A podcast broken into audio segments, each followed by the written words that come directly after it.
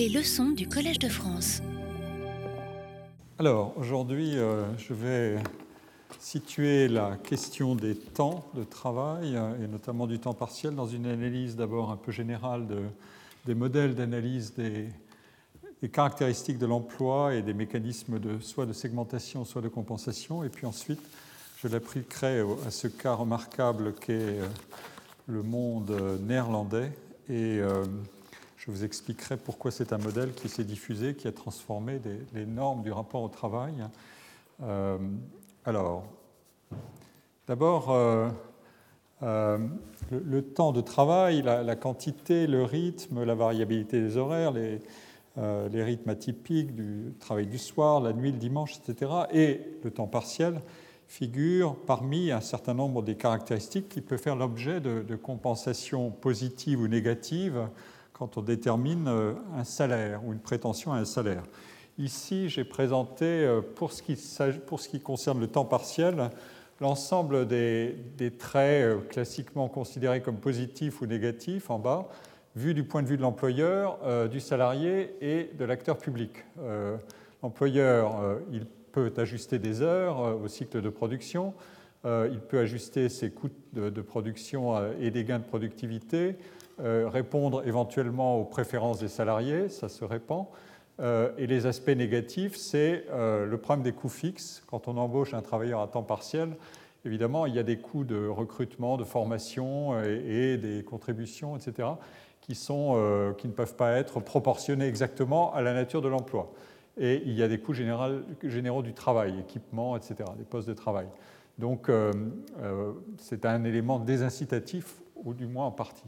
Pour le salarié, euh, du côté positif, classiquement, on dit euh, c'est une solution de conciliation équilibrée entre travail et, engagement externe, par exemple les, les, engagements familiaux, soins aux enfants et peut-être maintenant de plus en plus aux parents âgés, euh, solution d'entrée ou de retrait progressif du marché du travail pour les, sur le cycle de vie. À l'entrée, on a dit euh, pour les étudiants, à la sortie quand on prend de l'âge, et il y a, toutes choses égales par ailleurs, une augmentation de la satisfaction personnelle à travailler de manière plus modulée. Euh, du côté négatif, évidemment, le problème est de savoir si les salaires seront les mêmes, euh, les salaires horaires, je veux dire, euh, et si on ne sera pas pénalisé parce qu'on aura moins d'avantages, on sera une sorte de salarié de deuxième zone, avec des perspectives de carrière réduites et une transition entre temps plein et temps partiel qui peut devenir complexe et le retour aussi, et euh, des satisfactions à l'égard de l'emploi ou de la qualité de l'emploi qui peuvent être moindres. Et enfin, du côté de l'acteur public, euh, on a un taux d'activité qui augmente, on l'a vu avec le temps partiel, mais aussi des problèmes de gaspillage de ressources de capital humain. Si euh, les gens travaillent à temps partiel, notamment les femmes, et je l'ai dit, comme elles sont plus formées, mieux, euh, elles ont une formation euh, secondaire et supérieure beaucoup plus élevée en moyenne que les hommes aujourd'hui. Or, c'est sur elles que repose l'essentiel du temps partiel. N'assiste-t-on pas à une sorte de gaspillage à grande échelle? Euh, Et puis, il peut y avoir des effets d'éviction. Euh, le temps partiel peut chasser le temps plein. Voilà le genre d'argument qu'il euh, qu faut, qu'il faut garder en mémoire quand on, va coter un, travail par ses multiples dimensions. Donc on dira qu'il y a du côté du salarié, il y a un ensemble de préférences, de contraintes, euh, si le salarié peut agir de façon optimale, il n'acceptera des conditions difficiles ou atypiques de travail qu'à condition d'obtenir une contrepartie monétaire euh, dont le montant peut évidemment varier en fonction de ses dispositions à accepter des risques ou de la pénibilité dans un emploi et en fonction de ses capacités de négocier dans un espace de choix possible. Euh, les arbitrages qu'il fera reviennent donc à, à donner un prix à ces différentes caractéristiques de l'emploi qu'il souhaite ou qui lui est proposé et à faire varier son salaire en fonction de la, valeur, son salaire de réserve, celui qu'il est prêt à accepter, en fonction de la valeur positive ou négative de ces caractéristiques. Autrement dit, un travail peu plaisant, répétitif, euh, et un travail pardon, plaisant, peu répétitif et autonome sera évidemment plus acceptable à un salaire donné qu'un travail répétitif, ennuyeux, sale et dangereux. Euh, et de son côté, l'employeur, dans sa demande, doit arbitrer entre d'un côté la possibilité de compenser le travailleur pour des conditions de travail atypiques, Notamment, on a beaucoup étudié le cas des, rythmes atypiques, travail de nuit, travail posté, etc., et qui font l'objet de compensations euh, et euh, qui sont identifiés comme pénibles de manière plus ou moins complexe et, sophistiquée. Euh, et de l'autre côté, il doit évidemment examiner les coûts d'une amélioration des conditions de travail qui sont offertes. Euh, en permanence, il y a des mécanismes d'incitation, de, réglage et de négociation à plus ou moins grande échelle sur euh, ce qui est euh, la valeur compensable du travail. La, grande question actuelle qui est posée à une échelle nationale, c'est celle, je l'ai déjà dit, de la pénibilité avec son effet d'accumulation et de jeu sur la retraite. Donc, c'est un point complexe et euh, ces, aspects-là sont euh, sur l'agenda euh, des relations sociales de plus en plus. donc dans ce schéma, les deux acteurs, d'une certaine manière, employeurs et salariés, agissent de manière symétrique. Pour le travailleur, son salaire correspond à un taux marginal de substitution entre le revenu, c'est-à-dire le travail comme socle de consommation, et les conditions de travail. Et pour l'entreprise, elle produit, dans, la relation d'emploi, elle produit deux biens, du revenu consommable euh, pour le salarié et des caractéristiques de désutilité du travail qu'elle compense, plus ou moins. Ça, c'est le raisonnement euh, qui vaut dans des conditions euh, de concurrence sur un marché du travail et d'information complète des deux côtés, salariés et employeurs. Et donc, sous cette hypothèse-là, qui est exigeante, mais dont on peut partir, on, fixe en quelque sorte les préférences des individus et on les considère comme homogènes et on fait varier l'environnement de travail. Euh, cette idée de préférence considérée comme homogène, elle a un sens si je dis euh, personne n'est supposé préférer euh, véritablement un travail ennuyeux et répétitif à un travail varié et stimulant. Donc on peut s'accorder sur le fait que c'est une préférence relativement rationnelle. Et donc, on fait varier les environnements de travail. Si le marché est concurrentiel, les individus observent les conditions de travail et attribuent à ces conditions des valeurs positives et négatives. Et ils connaissent plus ou moins bien, mais ils sont supposés le connaître bien dans ce modèle, euh, la distribution de ces valeurs sur les divers emplois auxquels ils peuvent prétendre.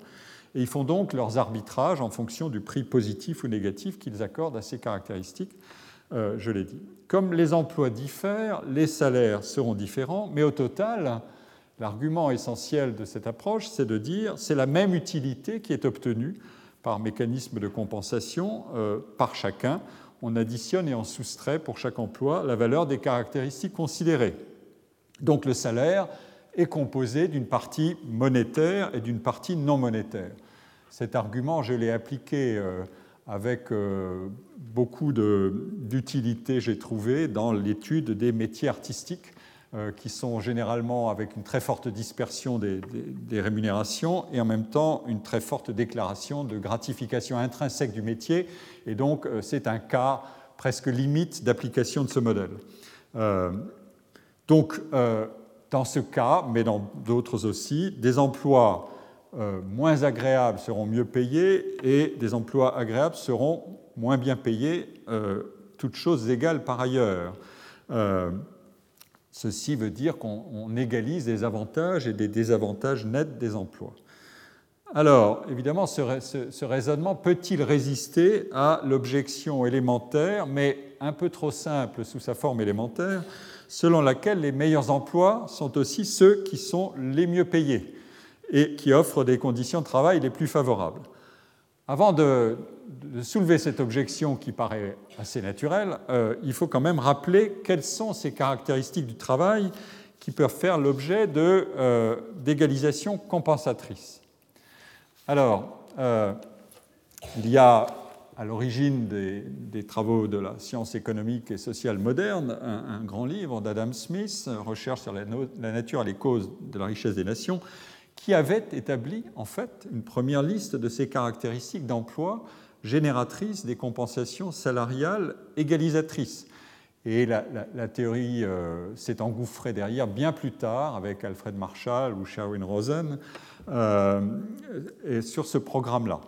Et la liste que, je fais figurer ici, euh, elle dit ceci, les salaires du travail varient selon que l'emploi est aisé ou pénible, propre ou malpropre, honorable ou méprisé. et évidemment, derrière cette qualification s'engouffre le grand thème de à la fois la reconnaissance, qui est un des mots-clés euh, d'une certaine analyse critique du travail aujourd'hui, par exemple dans la lignée d'Axel Honneth, et le thème de la pénibilité. Euh, deuxième critère, euh, la facilité, le bon marché de ce que Smith appelait l'apprentissage, autrement dit la formation, la difficulté, la dépense qu'ils exigent on a ici en quelque sorte les prémices d'une théorie du capital humain.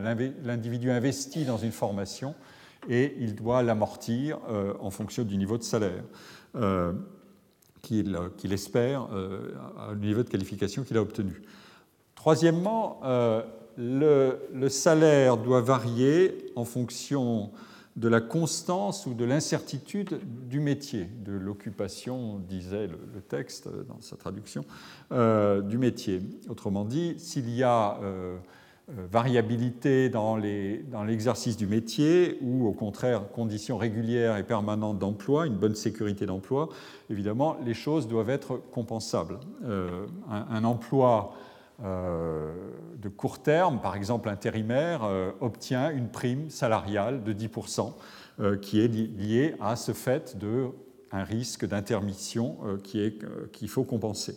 on trouve ici, quatrièmement, pardon, on, trouve, les salaires peuvent varier suivant la plus ou moins grande confiance, dit Adam Smith, qu'il faut accorder à l'ouvrier. Ça, c'est le problème des mécanismes salariaux d'incitation euh, à l'engagement dans le travail.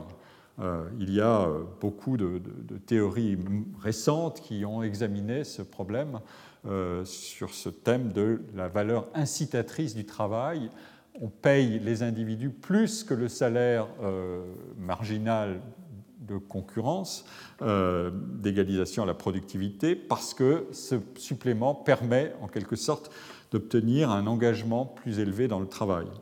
Euh, et donc d'obtenir la confiance, des relations de confiance. Euh, observez qu'en euh, France, le salaire évolue plus vite que la productivité depuis un grand nombre d'années et qu'il n'est pas du tout ajusté aux, fluctuations conjoncturelles de, de l'économie. il l'est beaucoup moins qu'ailleurs. Donc est-ce que c'est une des manières d'acheter en quelque sorte la confiance? Euh, C'est une question qui est régulièrement posée. Euh, enfin, euh, le, dernier critère, celui qui, dont je me suis servi notamment pour les études sur les, métiers artistiques, c'était les salaires varient en fonction des chances de succès. Quelqu'un qui a des, des, probabilités incertaines de réussir doit éventuellement obtenir pour l'activité qu'il réalise euh, espérer obtenir euh, un salaire qui, incitatif qui, l'incite à entrer dans l'activité, euh, qui sera plus élevé que quelqu'un qui est absolument sûr de sa situation et de ses chances de, réussir son activité. cette liste-là, elle est ancienne, mais elle est inaugurale. J'en retiens un argument, c'est le troisième, pardon, le deuxième que j'ai mis en, caractère gras, et qui permet de corriger une partie de que j'ai évoquée tout à l'heure, selon laquelle les métiers où euh, le travail déplaisant et précaire sont aussi ceux qui sont le plus mal rémunérés. Euh, évidemment, parmi les facteurs responsables des écarts de rémunération, il y a l'investissement en formation, euh, qui occupe une place essentielle pour récuser l'argument de l'homogénéité de la main-d'œuvre. Ce raisonnement de différence égalisatrice et compensatrice s'appliquera donc une fois contrôlée l'influence du niveau de qualification et le coût de la formation. Euh, à partir de là, il est possible d'examiner des phénomènes, par exemple, est-ce qu'il y a relation euh, de corrélation positive entre euh, l'agrément du travail et le haut niveau de qualification, donc pas de compensation. Mais il faut d'abord contrôler le niveau de compensation. en fait, cet argument nous introduit à une relation assez complexe entre les caractéristiques du travail qu'on peut identifier et qu'on peut éventuellement compenser et, euh, euh, leur déroulement dans le temps. Il est en fait nécessaire de compter euh, dans les mécanismes d'égalisation non seulement la formation initiale, mais la valeur proprement formatrice d'un emploi, ou le potentiel de développement qu'il contient, autrement dit son, horizon de carrière. En termes à la fois de promotion, d'enrichissement des tâches, mais aussi de possibilité de mobilité euh, quand euh, votre expérience augmente et que euh, éventuellement vous voulez réagir à l'insatisfaction à l'égard d'un emploi actuel. ces, caractéristiques compensables, on peut donc les intégrer pour certaines dans un comportement rationnel d'offre de travail euh, un, travail qui est exposé à un risque physique élevé ou dont l'exercice consiste à assumer euh, des responsabilités et des risques élevés, par exemple euh, être pilote de ligne, et qui sont objectivement mesurables et pas simplement déclaratifs. Bref, un métier dangereux doit comporter dans sa rémunération et dans ses conditions d'exercice des éléments de compensation de ce risque. Euh, monétaire, euh, de rythme de travail, de repos compensateur, d'évolution de carrière, etc. Il y aura un exemple tout à l'heure qui sera assez spectaculaire, je, vous le réserve tout de suite.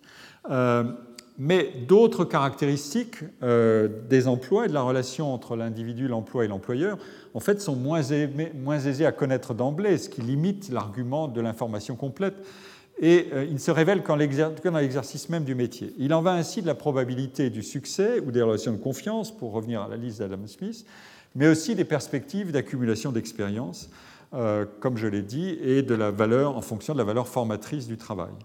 Euh, il en va de même de la vitesse avec laquelle des compétences peuvent devenir obsolètes, un des grands sujets actuels du marché du travail il y a des mondes et des compétences qui sont euh, voués à la disparition très rapide en fonction des chocs technologiques.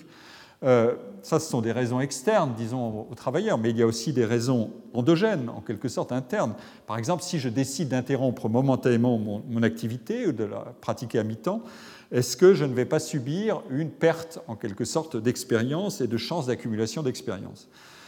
Il en va aussi ainsi des, variations de niveau d'effort qu'un individu peut, consentir selon la distance, selon que la distance est grande ou non entre l'emploi qu'il exerce et le choix professionnel qui serait conforme à ses préférences initiales euh, et qui peut être compensé ou non par des arguments salariaux. C'est le problème important aujourd'hui du euh, ce qu'on appelle le mismatching, c'est-à-dire de la réaction négative à une situation, par exemple, de surqualification quelqu'un qui est surqualifié pour l'emploi en question euh, ne va évidemment pas être sensible à des arguments salariaux, il sera sensible plutôt à des, mécanismes euh, non monétaires, de chances de promotion, etc. De salariat, je veux, pas dire, je veux dire, ne sera pas sensible à des arguments de salariaux instantanés. Alors, euh, maintenant, il faut en venir évidemment à... pardon, j'ai oublié de vous afficher cette slide. Euh, ou cette, euh, cette, diapositive, parlons français. Euh, maintenant, j'en viens à l'argument de la théorie de la segmentation qui s'y oppose à la première.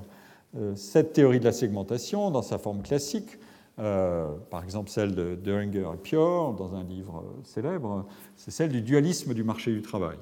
Le marché primaire est celui qui est fait de d'emplois qui ont la totalité ou un certain nombre des caractéristiques suivantes, de bons niveaux de salaire, de bonnes conditions de travail, une, assez bonne stabilité, la sécurité et les conditions d'exercice du travail, euh, l'équité dans le management euh, et des chances d'avancement une authentique carrière salariale. Et donc des gains à l'ancienneté. N'oubliez pas que 83% du marché du travail français actuel est fait de CDI, et entre 30 et 50 ans, on a le noyau dur du salariat à temps complet euh, en CDI, euh, à temps majoritairement complet en CDI, avec euh, un niveau très élevé d'ancienneté, qui est d'ailleurs plus élevé en France qu'ailleurs en Europe, d'ancienneté en entreprise. Et donc, on voit là se constituer ce marché primaire, en quelque sorte, ou ce noyau dur dans ce qu'on appelle aussi, dans une autre formulation, des insiders.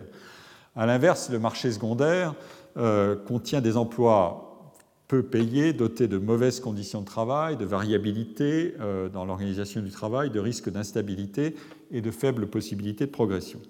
Donc, dans ce cas-là, la, polarisation du marché du travail se comprend comme une corrélation stricte euh, entre des salaires et des caractéristiques non monétaires des emplois et des conditions de travail. Donc, Autrement dit, une corrélation qui est positive pour les, bons emplois et aussi pour les mauvais, c'est-à-dire quand on a un, emploi peu qualifié, on a aussi de mauvaises conditions de travail. le, mécanisme n'agit pas du tout de manière compensatrice. Et ici, euh, on euh, il faut intégrer dans cette segmentation à la fois la nature des emplois, plus ou moins qualifiés, c'est celle qui est la plus visible, mais aussi les secteurs d'emploi, euh, les services. Un monde extrêmement hétérogène s'oppose à l'industrie, qui est beaucoup plus homogène, qui est historiquement, qui traite mieux ses salariés historiquement, avec plus d'homogénéité, je veux dire mais aussi la taille des entreprises. Les grandes entreprises offrent, toutes choses égales par ailleurs, des salaires et des conditions de travail qui sont supérieures, de même que l'emploi public est de meilleure qualité non monétaire que l'emploi privé. Euh, alors, il existe une, grande variété de travaux euh, qui ont testé euh, la portée de ces deux modèles. Je, vais passer sur cette diapositive parce que je n'aurai pas le temps, mais il y a un troisième segment qui s'appelle le marché professionnel on le voit ici, ce sont des, professionnels doués d'une grande réputation, d'une forte réputation et d'un capital euh, euh, humain élevé qui jouent en quelque sorte leur partie sur un marché beaucoup plus large qui ne se limite pas à l'entreprise, mais ils sont capables de, de mobilité interentreprise et leur univers de référence, c'est la communauté professionnelle. C'est le cas des professions libérales, mais c'est aussi le cas aujourd'hui euh, de tout un ensemble de professionnels qui cherchent à exploiter leur réputation sur un marché considérable. Vous voyez se multiplier les initiatives de médecins qui vous proposent des, euh, des, formules remarquables par Internet de régimes qu'ils vont piloter en direct, euh, de cuisiniers réputés qui vont créer un, Wikipédia payant euh, des recettes mondiales, etc., et en quelque sorte exploité grâce aux ressources de l'électronique et euh, de la toile euh, à des coûts marginaux nuls, puisque contacter un individu ou 100 millions, techniquement, ça ne coûte pas beaucoup plus. C'est ensuite, si on veut les coacher, que c'est plus difficile, mais enfin, le coût peut être décroissant aussi. Bref, on peut jouer sur beaucoup de registres pour exploiter sa valeur sur le marché du travail avec ou sans technologie. Et c'est le cas de ce troisième segment du marché du travail. Euh, mais ça n'est pas celui-là qui m'intéresse euh, aujourd'hui.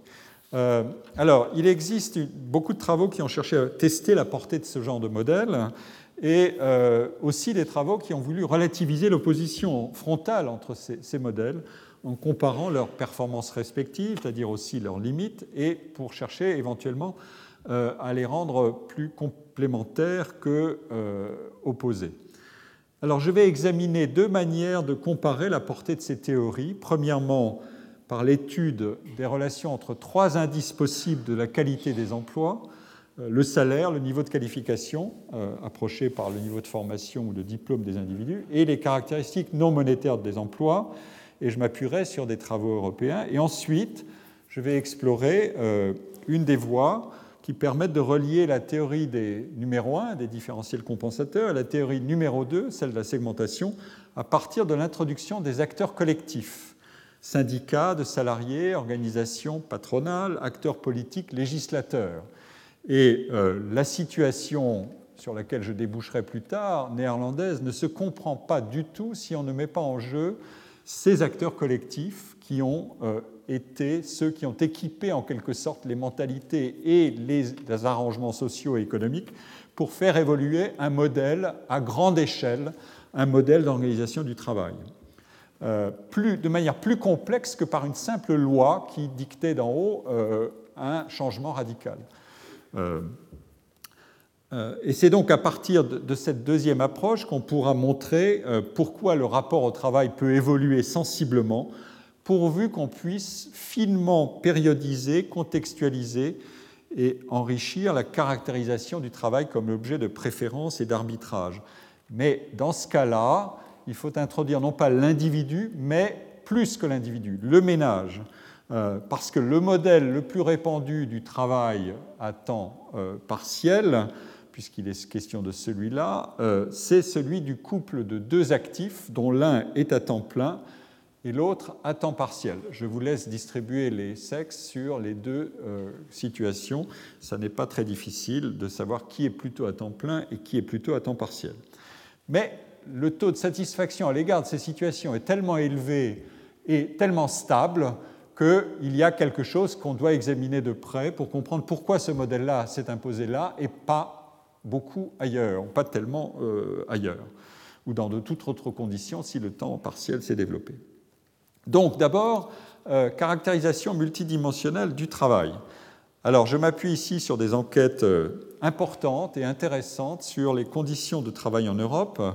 la dernière en date date de 2010 et elle a été publiée en 2012 et elle caractérise les euh, dimensions non monétaires du travail à partir d'un questionnaire très détaillé qui recueille auprès des salariés non seulement des données sociodémographiques, mais aussi des données sur le salaire, les caractéristiques de leur emploi, secteur, taille de l'entreprise, etc., mais aussi des évaluations de leurs conditions de travail euh, recueillies par questionnement direct euh, sur les dimensions classiques suivantes le contexte de l'emploi, le temps et les horaires de travail, l'intensité de travail, euh, les euh, facteurs physiques d'exercice du travail ou de pénibilité, euh, les facteurs cognitifs, les risques psychosociaux, la violence, le harcèlement et la discrimination dans l'emploi, l'organisation du travail en tant que tel, les compétences, formations et perspectives de carrière qui sont liées à l'exercice de l'activité, les relations sociales dans l'entreprise et avec les collègues,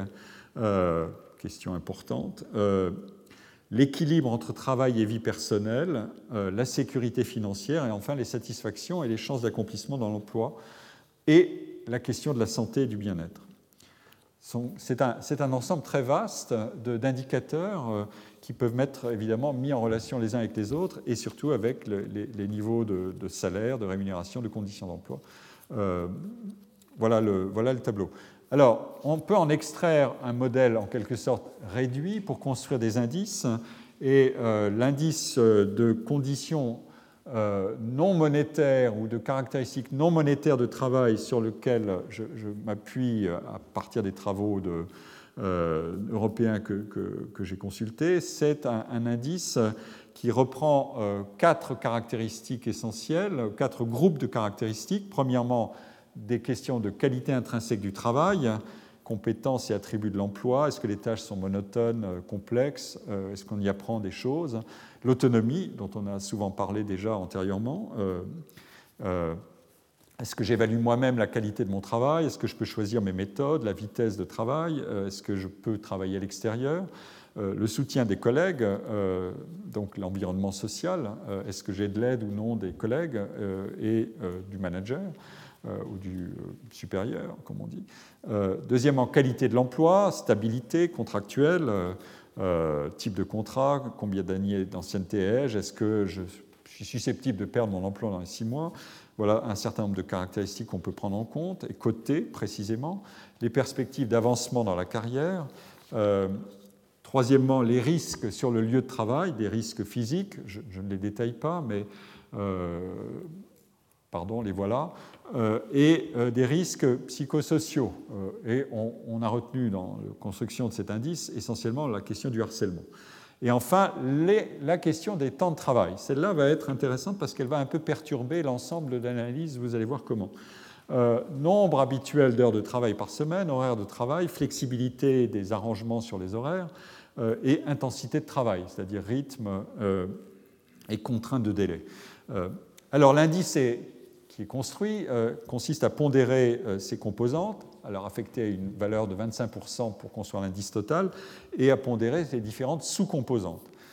Et donc, si la théorie euh, de la segmentation était complètement vérifiée, la corrélation entre un indice non monétaire de conditions de travail ou de qualité du travail et les deux autres indices, c'est-à-dire salaire et niveau de formation initiale, cette corrélation devrait être très élevée c'est-à-dire les bons emplois versus les mauvais, cumulent les caractéristiques positives et les mauvais les caractéristiques négatives. Mais si la théorie des différentiels compensateurs était euh, sauvable ou vérifiée, euh, alors ces corrélations devraient être beaucoup plus modérées, voire négatives dans certains cas. Alors qu'en est-il? Voilà les, données euh, qui sont issues d'une tabulation des corrélations entre les différents indices. Euh, les indices en gras sont les indices principaux, euh, c'est en anglais, mais euh, salaire, éducation et qualité de l'emploi. Et les indices en caractères italiques sont la décomposition de, des caractéristiques non monétaires, c'est-à-dire valeur intrinsèque du travail, stabilité de l'emploi, les risques et les aspects de temps de travail. ce qui ressort de cette tabulation, c'est que, en général, les indices sont très élevés au sens positif. Il n'y a pas d'indice négatif. Donc, on peut y voir une confirmation du fait qu'il y a bien une stratification du monde du travail, une segmentation. Mais tous les indices ne sont pas les mêmes. Euh, observez celui-ci, l'indice, euh, la, corrélation entre niveau de formation et qualité non monétaire ou qualité de l'emploi, c'est-à-dire caractéristiques non monétaires, c'est celui qui est le plus élevé. On peut voir là euh, euh, une, preuve ou un, indice du fait, une indication sur le fait que les individus très, euh, très qualifiés, toutes choses égales par ailleurs, sont plus sensibles à la, bonne qualité des emplois, la bonne qualité non monétaire des emplois que au niveau de salaire. Et ils vont arbitrer à un moment donné, évidemment, dans un monde idéal, tout le monde veut, euh, rêverait d'avoir toutes les dimensions en même temps, mais quand on doit faire un arbitrage, on peut être d'autant plus sensible aux caractéristiques non monétaires qu'on est plus éduqué.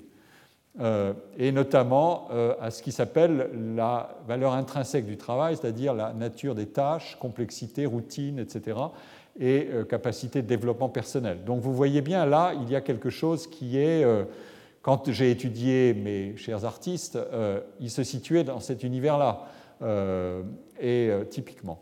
Voilà le genre de, de, variation qui apparaît, mais sur un fond qui est bien celui d'une corrélation positive et très cumulative, en quelque sorte, des différentes qualités du travail tout ceci va dans le sens de la théorie de la segmentation. Euh, donc, euh, on a euh, un travail, un marché du travail stratifié. En fait, les choses deviennent un peu plus compliquées quand on descend un peu plus bas dans la différenciation des emplois.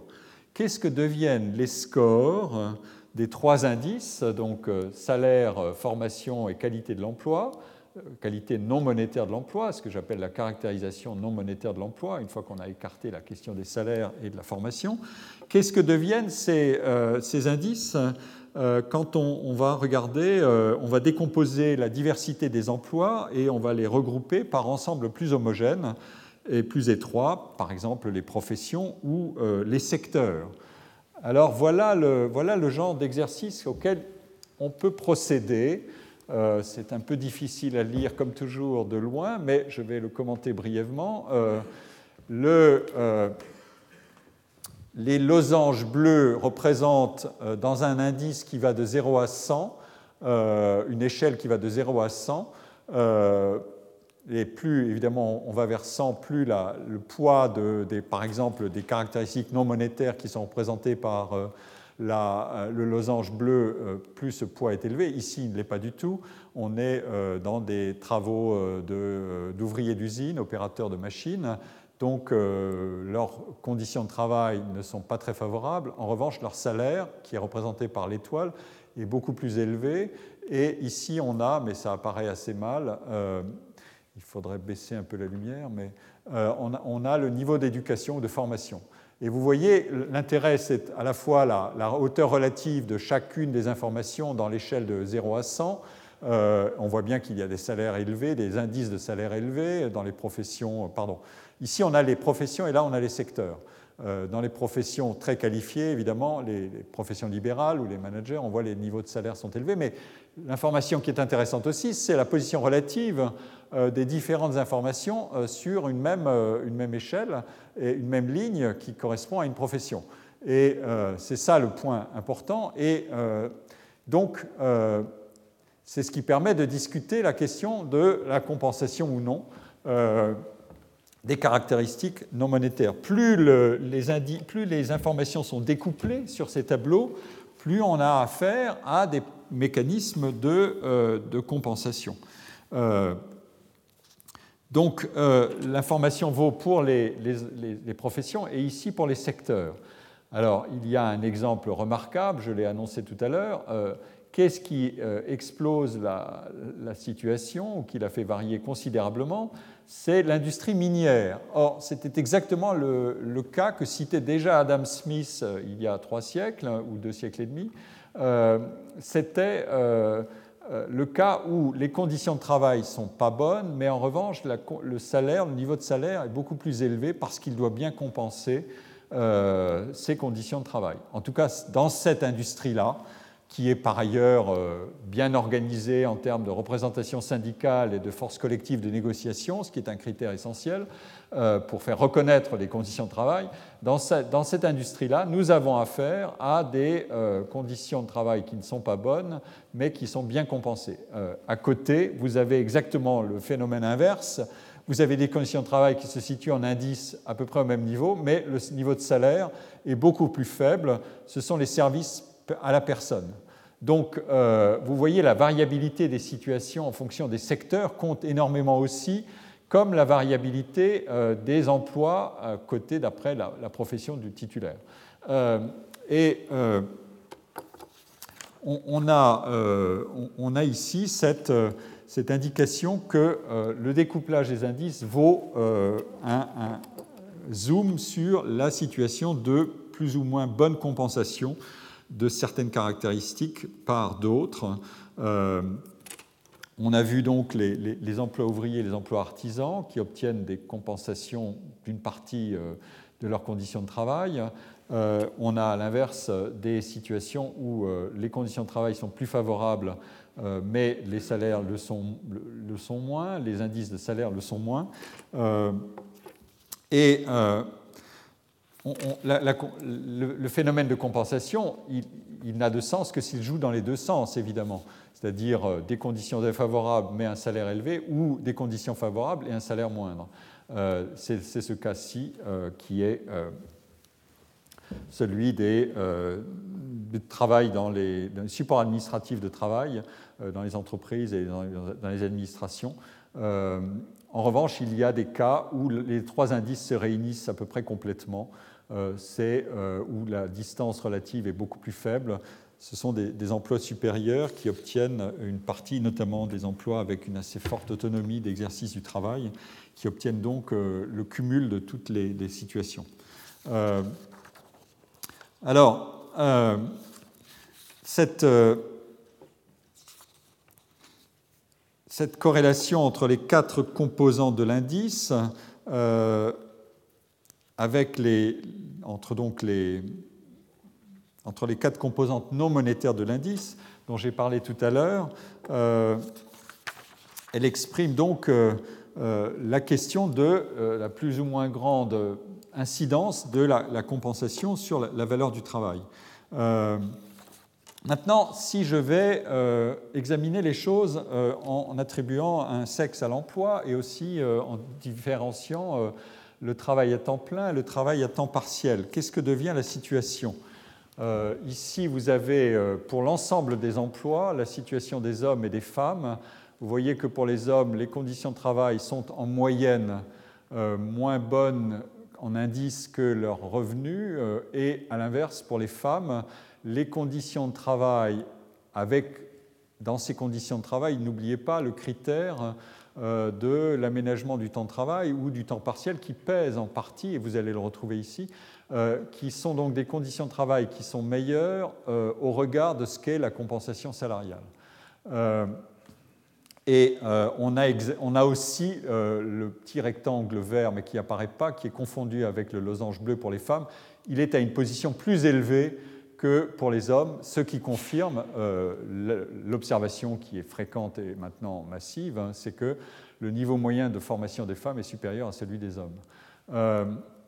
Ensuite, on regarde ce qui se passe pour l'emploi à temps plein et à temps partiel, et vous voyez bien que la société a construit sa norme de construction de la, qualité des emplois et de la corrélation entre qualité et salaire sur le temps plein, puisque les, écarts entre les différents euh, indices des, différentes composantes sont très faibles, alors que, euh, évidemment, pour le temps partiel, on, a affaire à un découplage très important. Euh, et on peut décomposer un peu plus encore en voyant comment hommes et femmes se distribuent dans cette situation. Les hommes à temps partiel, qui sont très minoritaires, obtiennent une compensation salariale plus facilement que les femmes. Vous voyez bien, la, situation est euh, symétrique et inverse.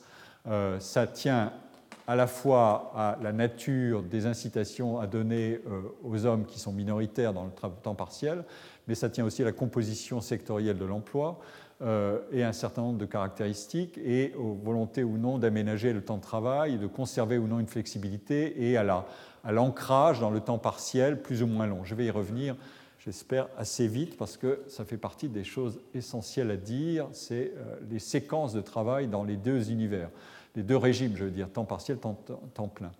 Euh, donc ici, on a euh, pardon, on a les, hommes à temps plein et les femmes à temps plein, excusez-moi, et ici on a les hommes à temps partiel et les femmes à temps partiel.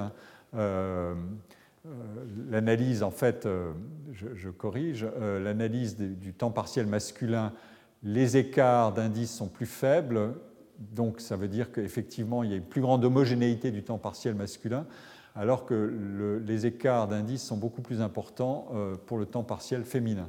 Euh, ce qui veut dire une pénalisation salariale de fait, mais une meilleure euh, organisation des conditions de travail. Si le temps partiel féminin répond effectivement, à partir du moment où on considère que le fait qu'il ait choisi à plus de 70% veut dire quelque chose, euh, il, effectivement, il, est, il fait l'objet d'un mécanisme de compensation négative, plus de liberté dans le travail par le temps partiel provoque effectivement une moindre euh, chance de revenu euh, pour, les, pour ceux qui, procèdent à ce, type d'arbitrage. Euh, je laisse de côté la question de savoir si ces arbitrages sont dans un univers de liberté complète, évidemment, on pourrait imaginer d'avoir, mais c'est le cas pour le temps plein, d'avoir des individus qui travaillent à temps plein et qui ont aussi des responsabilités familiales, par exemple, sans passer par le temps partiel. Il se trouve que c'est le cas essentiellement des emplois euh, qualifiés euh, euh, des deux membres d'un ménage. Alors, ce que donc il faut retenir de, ce parcours, c'est la situation des femmes et celle des hommes à l'égard du temps partiel euh, n'est pas la même, ni en volume, ni en incidence du temps partiel sur les deux, euh, sexes, les femmes travaillent beaucoup plus, ni euh, en termes de compensation. La, la, compensation est meilleure en quelque sorte pour les hommes que pour les femmes. si on regarde rapidement ce que sont les, origines de ces mécanismes de différence entre hommes et femmes dans, une situation donnée, celle du temps partiel, on verra que ici c'est un, graphique qui montre quelle est la quantité de professions dans laquelle on trouve le plus d'hommes, euh, au moins 50% des hommes et 50% des femmes. Euh, les, losanges représentent la situation des hommes et les barres bleues la situation des femmes. Les hommes euh, sont plus dispersés dans beaucoup plus de professions que les femmes. Autrement dit, les femmes se concentrent sur un nombre restreint de professions. Ceci agit, peut agir évidemment sur le niveau de compensation salariale des, temps de travail. Euh, c'est ce qu'on appelle une ségrégation horizontale. Ici se situe le taux de féminisation des secteurs d'activité. Euh, vous ne serez pas surpris d'apprendre que les femmes sont à 76% euh, dans les secteurs de la santé et du travail social et à 70% dans le secteur de l'éducation. Tous les autres indices sont plus faibles. Le travail les activités euh, associatives et le travail des services à la personne sont aussi majoritairement féminins. Et ensuite, les indices sont inférieurs à, 50%. Donc, on, a là une des, explications possibles. On pourrait aller plus loin, je, ne peux pas le détailler euh, très vite, mais ici, on a un exercice de décomposition de, l'explication des différences de salaire euh, ce qui est en, assuré veut dire qu'on n'arrive pas à l'expliquer par les variables classiques, le temps de travail, euh, la, formation initiale, les caractéristiques de l'emploi, les autres caractéristiques sociodémographiques. Il se trouve, et, on a les différents pays qui sont alignés là. Plus moins vous expliquez les différences de salaire entre hommes et femmes, plus il y a des problèmes d'équité dans, le traitement des hommes et des femmes et donc des mécanismes à la fois sociaux, politiques et de comportement des acteurs, employeurs, acteurs, législateurs, salariés, qui, viennent en quelque sorte ajouter du bruit à, l'information que donneraient les autres, les autres variables. Il se trouve que là où le temps partiel est extrêmement répandu, vous voyez que la part non expliquée est très faible. Autrement dit, c'est le volume de travail qui explique effectivement l'essentiel de la différence euh, de rémunération entre hommes et femmes dans les pays où c'est devenu une norme, où en quelque sorte euh, cette norme de différenciation des temps de travail euh, n'est pas est, complètement intégrée et dans les cadres, les cadres sociaux et législatifs du travail. Cette dimension de cette dimension de, différence de temps et de sa contribution à l'écart des revenus des hommes et des femmes, on la retrouve ici dans un travail que j'ai emprunté à Dominique Meurs et Sophie Pontieux, qui est une explication d'une décomposition des écarts des salaires entre hommes et femmes en fonction d'un certain nombre de caractéristiques. Et les deux caractéristiques essentielles sont euh, le type d'emploi, donc euh, ce que j'ai appelé la ségrégation horizontale tout à l'heure, mais aussi beaucoup les différences de durée de travail qui sont euh, la courbe supérieure. L'étagement des courbes veut dire la contribution nette de chaque facteur à l'explication des différences de salaire. Et donc cette courbe des différences de, durée de travail est, tout en haut, et elle veut dire que c'est la contribution principale à l'explication des différences de salaire. Mais observez la, courbe inférieure qui est sous, zéro, qui devrait donc jouer en faveur des femmes, euh, eh bien c'est précisément euh, la courbe des différences de capital humain. Euh, les femmes sont en moyenne plus formées, comme je l'ai dit, et il se trouve que la contribution de cette formation devrait progressivement jouer, mais elle ne joue pas encore. on peut imaginer que si on prolonge les courbes, on verra bien que c'est un des facteurs qui réduit, puisqu'elle est sous le zéro, en quelque sorte, elle permet de comprimer la différence salariale et euh, elle va euh, jouer de plus en plus, à condition qu'il y ait une interaction entre ces différentes composantes euh, qui aille dans le sens d'une meilleure valorisation du capital humain féminin.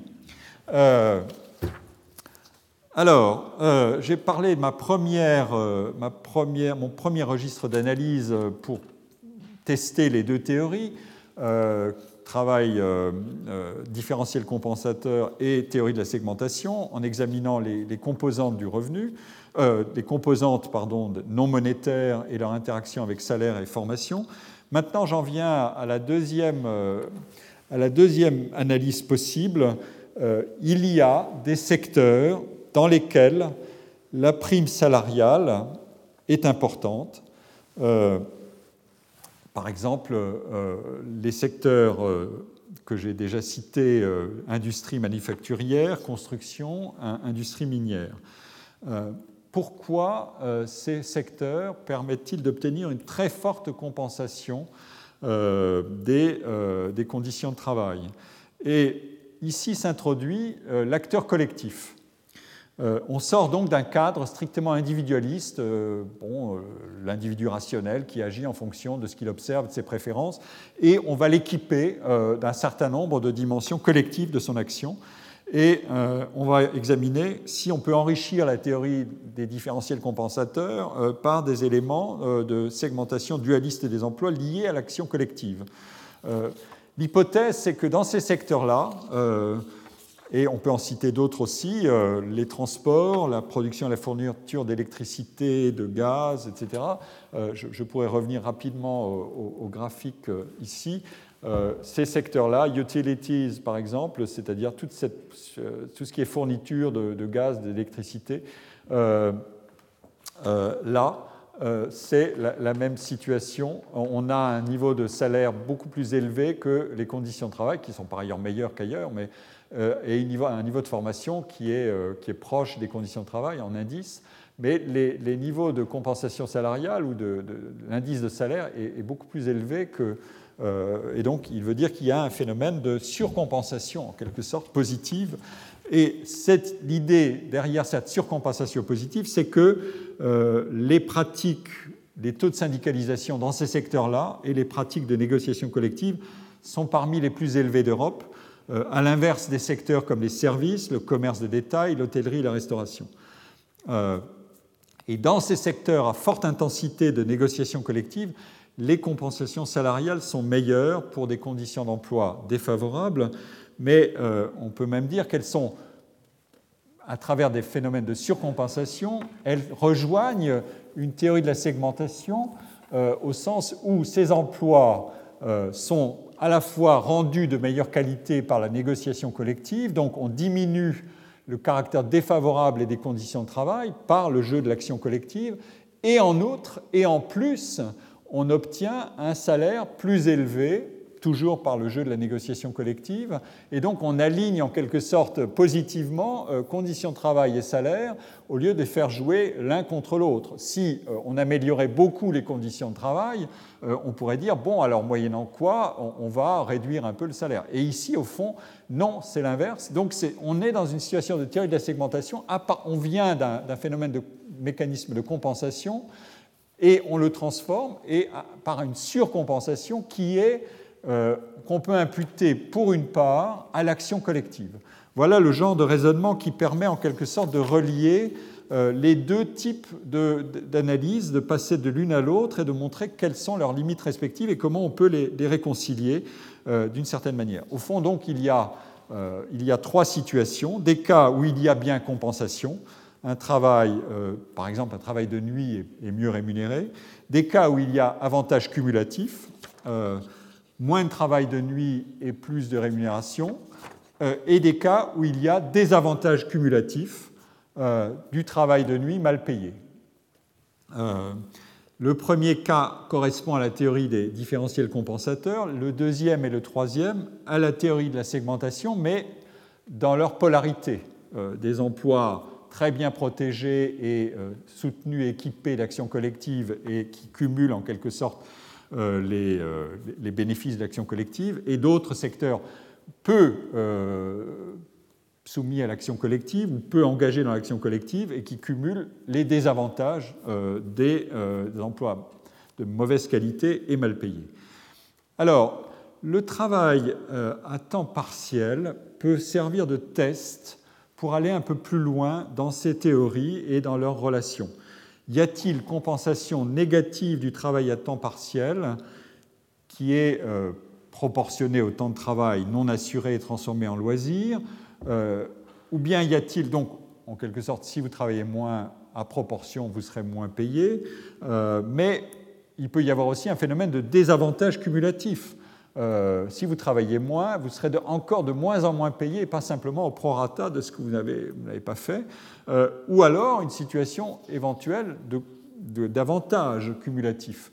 Euh, non seulement vous travaillerez à temps partiel, mais parce qu'il y aura des mécanismes incitatifs, pour des raisons de différentes natures, vous obtiendrez un taux de salaire qui sera meilleur que celui qui aurait pu être obtenu dans une situation de stricte compensation. Alors, on euh, le, temps partiel permet d'analyser ces, phénomènes parce que non seulement il pose la question classique que poserait directement une analyse frontale en termes de segmentation en disant est-ce qu'il s'agit de mauvais emplois ou bien purement et simplement, ou bien est-ce qu'on peut y voir aussi de bons emplois, premièrement, et puis, deuxièmement, et là, il y a évidemment un, problème très sensible, comme ces emplois à temps partiel sont occupés très majoritairement par des femmes, est-ce qu'il s'agit d'une double qualification négative du travail en quantité sécable? Autrement dit, le travail de mauvaise qualité pénalise de toute manière toujours les femmes. Euh, cette hypothèse d'une discrimination à grande échelle à l'égard des femmes, qui est une sorte de version radicale de la théorie de la segmentation, devra alors expliquer aussi pourquoi le travail à temps partiel est très majoritairement déclaré choisi plutôt que subi, même en partant d'une définition minimaliste du choix, comme le fait de ne pas rechercher un emploi à temps plein. Euh, voilà un, problème important et euh, qu'il faut examiner en détail. Donc, euh, il faut examiner premièrement les arguments du choix d'un travail à temps partiel, si choix il y a, et deuxièmement, examiner si et en quoi cette préférence pour ce travail conduit à accepter des conditions d'emploi qui impliquent de sacrifier quelque chose en échange d'autre chose. La question est de savoir si on sait exactement ce qu'on sacrifie. Euh, il y, a évidemment le, fait de sacrifier moins d'heures, de travailler moins d'heures et donc d'obtenir un salaire proportionnellement moindre, euh, mais euh, en échange de salaire. Mais il se peut aussi que on sacrifie autre chose qu'on ne voit pas directement et que, je veux dire instantanément, quand j'introduis une dimension temporelle de moyen et de long terme, je dois compliquer mon raisonnement euh, de segmentation ou de différenciation euh, compensable. Euh, je dois l'étendre à l'horizon de carrière, comme je l'ai dit, et donc étendre le raisonnement à ces séquences clés que comporte la variabilité d'un emploi selon cette grandeur qu'est la quantité horaire de travail. Est-ce qu'un emploi exercé à temps partiel durablement se compare à un emploi à temps plein exercé durablement? Les sacrifices monétaires plus ou moins compensables sont-ils neutres au regard du temps long de la carrière? Ceci voudrait dire que les chances de promotion et d'accès à des emplois mieux payés et valorisants, mieux les compétences, seraient équivalents dans les deux mondes. Ou bien ces chances sont-elles inférieures jusqu'au point où le temps partiel serait pris dans un mécanisme de désavantage cumulatif? Dans ce dernier cas, évidemment, la formule extrême de la pénalisation, c'est la trappe à temps partiel. Même si le travail à temps partiel est au départ choisi, il resterait la seule option possible, ou majoritairement possible, et pourrait bien devenir subi si l'individu avait évolué dans ses préférences pour rechercher un emploi à temps plein, mais ne le trouve pas. Euh, par exemple, sort euh, de la situation où il l'avait choisi pour des raisons personnelles ou familiales, et qu'une fois ces questions réglées, euh, l'impératif de conciliation travail-vie professionnelle s'impose dans d'autres conditions, et qu'il veut revenir à l'emploi à temps plein. nous disposons là-dessus de, données intéressantes. Je reviens et je reviens sur mes données. C'est une enquête, euh, c'est un, travail qui est cité souvent en référence de Alan Manning et euh, euh, sa co-auteur qui s'appelle Petrongolo, qui a été publié en 2008 sur des données anglaises et qui montre quelle, est la pénalité dans les. je vais commenter brièvement et je m'aperçois que je suis aux portes de la situation néerlandaise, mais que je vais y arriver. ce sont des, des situations où en cas de quelle est la, pénalité du temps partiel, qui est la, donnée par rapport à laquelle on contraste euh, le reste, le, temps partiel par rapport au temps plein, euh, toutes choses égales par ailleurs, et pour l'ensemble de la population féminine, il est de à peu près 14,4%. Et ensuite, on va examiner comment il se comporte, comment ce différentiel se comporte euh, selon les séquences d'activité. par exemple, s'il y a eu un changement d'emploi, euh, dans le temps euh, partiel euh, et au regard du changement d'emploi dans le temps plein, est-ce que la pénalité demeure? Elle est un peu inférieure. Mais ensuite, ceux qui étaient à temps plein et qui passent à temps partiel subissent une pénalisation de presque 10%.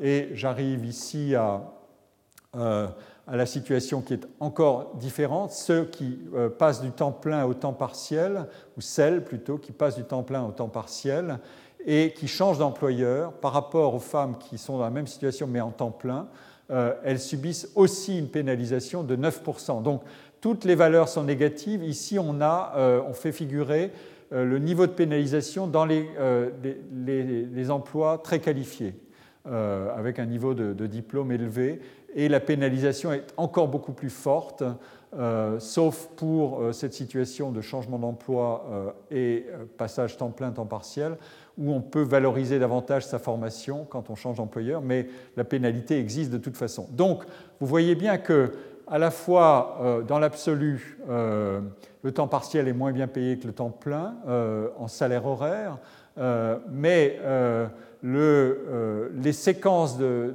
de passage par les différentes possibilités, temps plein, temps partiel, durablement ou non. Je passe sur les, autres lignes de, l'analyse qui montrent, qui contrastent selon la durée dans laquelle on a été en temps plein ou en temps partiel, et on change d'état. Euh, là encore, euh, on a une incidence, mais toujours euh, avec, un, avec une pénalité, sauf, sauf un cas remarquable qui est je reste avec le même employeur, j'étais à temps plein et je passe à temps partiel. Et euh, la pénalité n'est que de 2%. C'est la plus faible de toute cette liste et elle est, importante parce qu'elle désigne l'un des lieux où peut se jouer une négociation, non pas au, plan macro-social, tous les acteurs impliqués, au, plan de grandes négociations collectives qui dépassent le cadre de l'entreprise, mais dans le cadre même de l'entreprise. Donc l'intérêt de ce genre d'analyse et de décomposition statistique, il est de cerner à travers, euh, de cerner à travers les données l'action des mécanismes. Les mécanismes sont là, sous-jacents, et peuvent être précisés. Et effectivement, les données statistiques et le travail statistique permet de corroborer euh, l'existence de ces mécanismes et leur intensité. C'est ça, ça que montre la situation. Eh bien, le travail euh, ici a été fait sur les femmes considérées euh, en solo, euh, donc dans leur situation individuelle. La situation hollandaise, elle est liée ici à cette, euh, caractéristique-là, l'ancrage dans le temps partiel avec le même employeur limite en quelque sorte les, les limite ou même annule les phénomènes de désavantage cumulatif du temps partiel par rapport au temps plein. Mais euh, comme je vais euh, le montrer la prochaine fois maintenant, euh, le, point essentiel, c'est qu'il faut un environnement de ce travail et donc c'est le changement de focal. On n'est plus simplement sur l'individu, mais sur le couple. Et la question aussi est de savoir si dans un couple où l'un travaille à temps plein et l'autre à temps partiel, celui qui travaille à temps plein concède un peu plus de travail domestique euh, que, euh, au fur et à mesure que les choses avancent et que les jeunes générations euh, s'installent dans cette situation, qu'auparavant. et la réponse est pas vraiment. Donc il y a à la fois un modèle et une inertie, un modèle de transformation et une inertie assez forte, comme si des normes restaient à la fois d'émancipation et de tradition, de sexuation du travail domestique très fortes. Voilà le genre de, données dont on dispose dans le cas hollandais qui sont assez remarquables à examiner. Euh, j'y viendrai euh, pour conclure la semaine prochaine cette longue séquence des exposés sur les quantités et les qualités du travail euh, avant de, changer de, de registre d'analyse. Je vous remercie pour votre attention. Retrouvez tous les contenus du Collège de France sur www.colège-2-france.fr.